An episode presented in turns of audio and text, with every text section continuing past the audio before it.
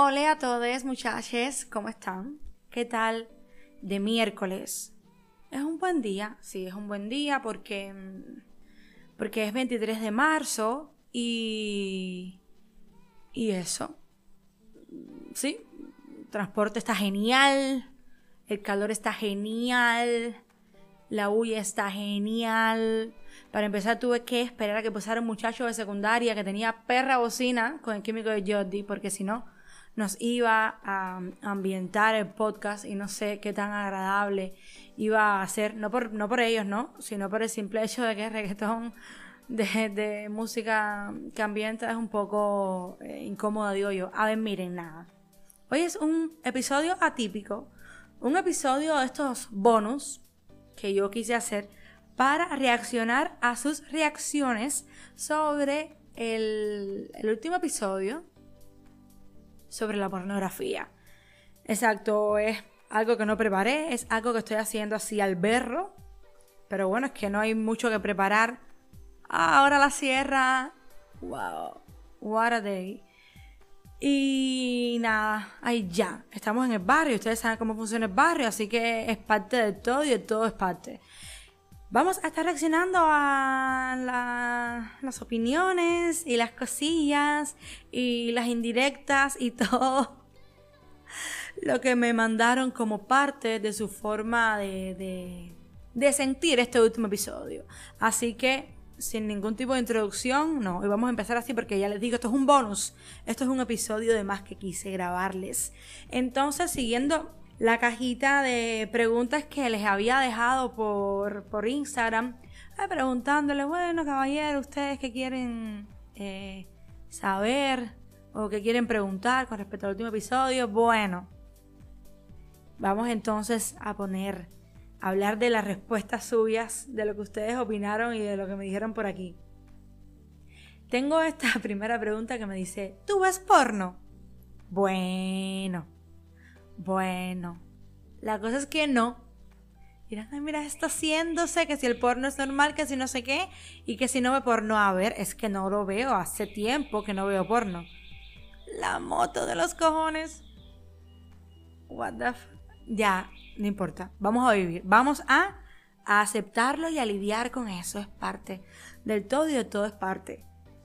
A ver, no, no veo porno, pero no porque eh, no quiera o porque no me guste. El hecho es que no tengo nada. Normalmente el porno eh, siempre me llegó por algún amigo que lo tenía yo lo copiaba, no sé qué, pero últimamente como que no. Y ha pasado.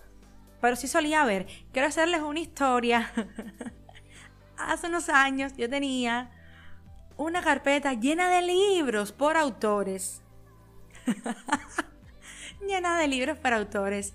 Y tenía de pronto mi primo, creo que fue alguien, me dio una cantidad de porno, pero cantidad. Y yo decía, bueno, ¿dónde la guardo? Porque creo que estaba caballero, como en el pre. Estaba en el pre Allison. O en la universidad a principios. Y alguien me dio unos cuantos videos. Y yo hice así. Y creé una carpeta nueva en esta, en esta carpeta de, libros para autores. Y esta carpeta se llamaba Homino Veláez. Homino Veláez era un autor de libros y claro, mi mamá no se iba a meter ahí y nadie se iba a meter ahí y mucho menos Homino Veláez iba a ser algo raro y ahí estaba metido todo el porno, nunca fue descubierto. Mi primo, sí, mi primo nunca pudo superarlo, realmente.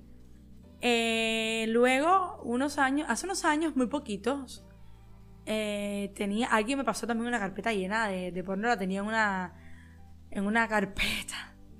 En mi, en mi memoria. Y mi mamá tuvo que ver la memoria, ¿verdad? Que no me acuerdo por qué fue. Y como que mm, le digo, mami, busca una serie que está ahí, que no sé qué. Ya me luego se me olvida que estaba ahí. Pero dije, no importa, es mayor, yo no estoy para esa bobería. Y un momento que mi mamá me dice, no, no encontré la serie. Lo que sí encontré fue una carpeta ahí eh, con cosas que mm, yo le digo a mi tranquila, es pornografía y todo va a estar bien. Ella me dijo, bueno, ok, ok, y más nunca se habló del tema, porque sí, hay veces que hay cosas que a ella le escandalizan un poco, en plan de, le escandalizan a ese nivel. Alison, y esto aquí, yo le digo, mami, eso es normal, tantos temas, ya tendremos que hablar de ese tipo de, cosas cuando mi mamá ha descubierto eh, diferentes cosillas por ahí. pero siempre le explico en plan de mami, ¿qué hola? ¿Qué es esto? Eso es normal, ¿por qué no? Y ella como que, ah, está bien y sigue, nunca ha sido un problema, pero entonces hace tiempo que no veo porno chiquis. Así que mm, la respuesta es no. Esta persona, esto lo hago para divertirme, para divertirme, para divertirme, claro que sí. Es que todo eso es para divertirse, para pasarla bien, para tener mucho placer. Así que obvio, amiga, que lo haces para divertirte. Este tema me incomoda. Bueno, cariño mío. Hay tantas cosas que nos pueden incomodar. Y cuando algo nos incomoda, debemos eh, intentar averiguar por qué nos incomoda. ¿Qué es lo raro? ¿Qué es lo que te afecta? ¿Qué es lo que te puede eh, estar molestando? ¿Qué podría ser? ¿Será el tema del sexo del que hemos hablado tanto? ¿De los tabúes? ¿De la, de la imposibilidad de algunas personas de verlo como un tema normal? fuera del morbo, como una conversación normal, como algo que nos compete a la mayoría? ¿Será eso? Yo creo que primero deberías verlo tú y luego entonces tirándolos para acá. Y quién sabe si vamos a hacer un episodio al respecto. Pero es un tema del que hay que hablar. Y por lo tanto, se hace. Yo sería el actor porno mejor pagado de la industria porno cubana. ¿En serio? Y hay una industria porno cubana. Ay, por Dios. Hay muchos videos cutres, medio raros, pero hay otros... Les voy a decir una cosa. Para mí, el mejor porno es el que se ve muy natural, ¿saben? El que parece menos una película en el sentido de... A mí me gusta la historia, yo soy muy pro a las historias, al proceso, al tenme esperando, pero sí reconozco que, que, lo que parece más real y menos planificado y elaborado suele ser, a mí, por lo menos para mí, más atractivo. Así que amigo, si quieres ser actor porno eh, y muy bien pagado, primeramente trabaja en la industria del porno cubana y luego entonces incursiona y suerte con ese emprendimiento. Yo creo que debería ser tomado por lo NAT y tal. Es complicado. ¿Alguien me recomienda un buen porno? No, pero ustedes están tomando esto para juego. ¿Alguien me recomienda un buen porno? Pues no sé. Eh, yo no tengo nada que decir al respecto porque les estoy diciendo que no lo veo, pero bueno, me alegra que, eh, que exista la curiosidad por verlo. Eso no es malo, no te va a matar realmente. Y si nunca lo has visto, la primera vez que lo hagas, pues alguna reacción tendrá en ti, o nula, o positiva, o negativa pero no creo que sea malo eh, que estés pidiendo. Lo que pasa es que aquí no, hija. No tienes amigos que te puedan pasar porno. Dice que... A ver esta respuesta, yo soy a veces un poco... Ajá. Dice que... Yo cuando empecé a tener relaciones me puse a ver mucha pornografía para no hacer papelazo. Bueno, de lo que estábamos hablando.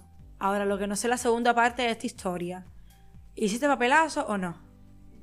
Igual em, el miedo a fallar a veces es un problema porque nos frisa, ¿sabes? Nos congela y no podemos disfrutar de la experiencia, no podemos sacar eso que en el momento en el que más lo estamos sintiendo quiere salir porque quiere salir. A ver, ¿de qué estoy hablando? Fíjense, cuando uno está teniendo relaciones y uno está metido en la historia y uno lo está pasando súper bien y estás, estás verdaderamente disfrutándolo, tú sientes que quieres hacer cosas porque el momento lo amerita y porque tu cuerpo te lo pide y porque el momento lo está exigiendo, ¿entiendes? Pero eso está bien, porque suele salir bien y es algo que vas a disfrutar tú y va a disfrutar la persona que esté contigo.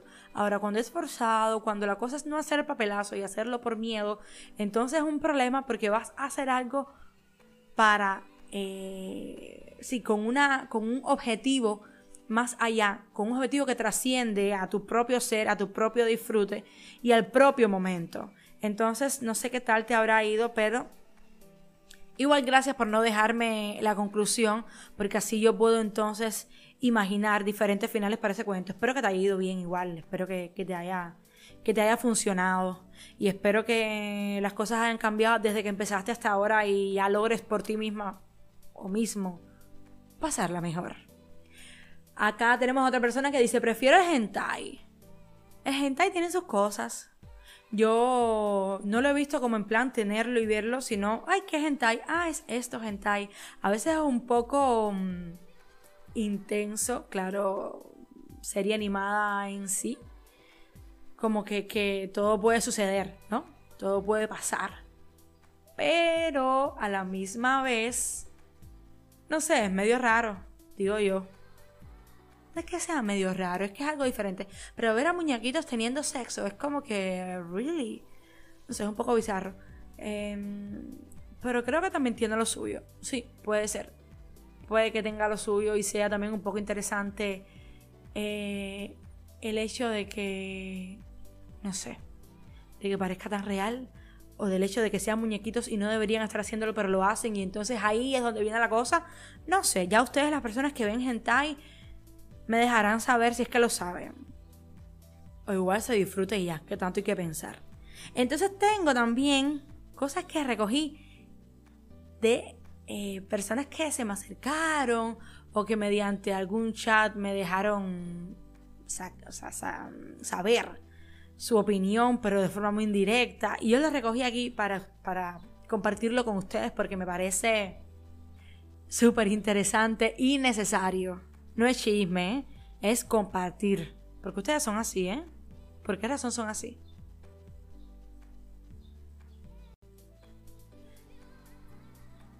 Me cuenta entonces una persona con la que tengo buenas relaciones, pero es religiosa, que ver pornografía es un pecado.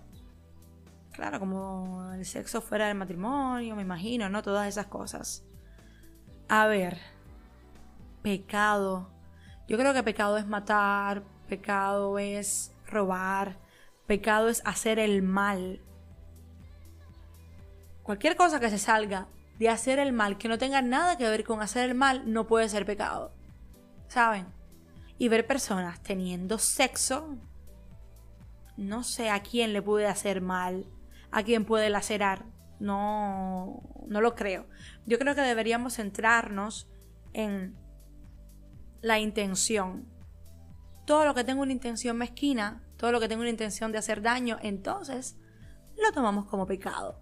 Pero lo que no, simplemente no lo es. Y entonces es prejuicio, pero no es tanto prejuicio en este en esta opinión, en esta indirecta que me tiraron, por el hecho de que bueno, la religión tiene sus preceptos muy bien estructurados y bien sólidos y digamos que, las explicaciones a, argumentos como esos son las mismas, pero si piensas que es pecado, bueno, no, no la veas, ¿sabes?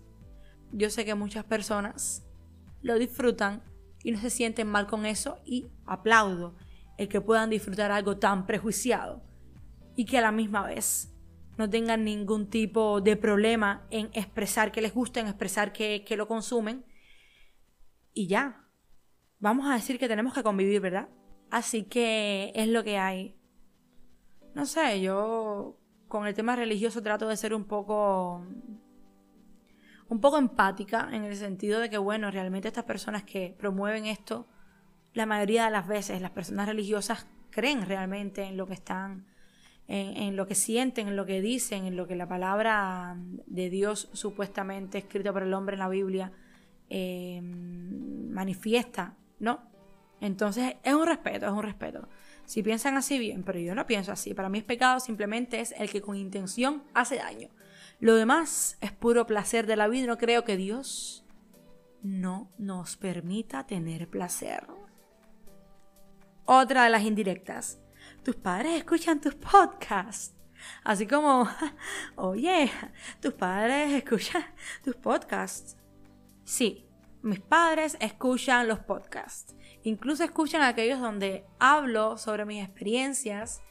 Y a veces he pensado como que los voy a bloquear, no les voy a avisar que va a salir este episodio o de qué forma puedo, pero no, no funciona.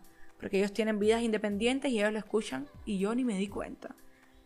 Pero mis padres saben que soy adulta, mis padres son bastante, como les contaba de mi mamá, también mi papá son personas eh, muy muy adelante, muy desarrolladas, con la mente muy abierta. Quizás hay cosas que no comparten, pero sí respetan y saben del trabajo que hago con respecto a mi profesión y todo esto de, de educar y de querer ayudar, de orientar, por lo tanto, todo bien.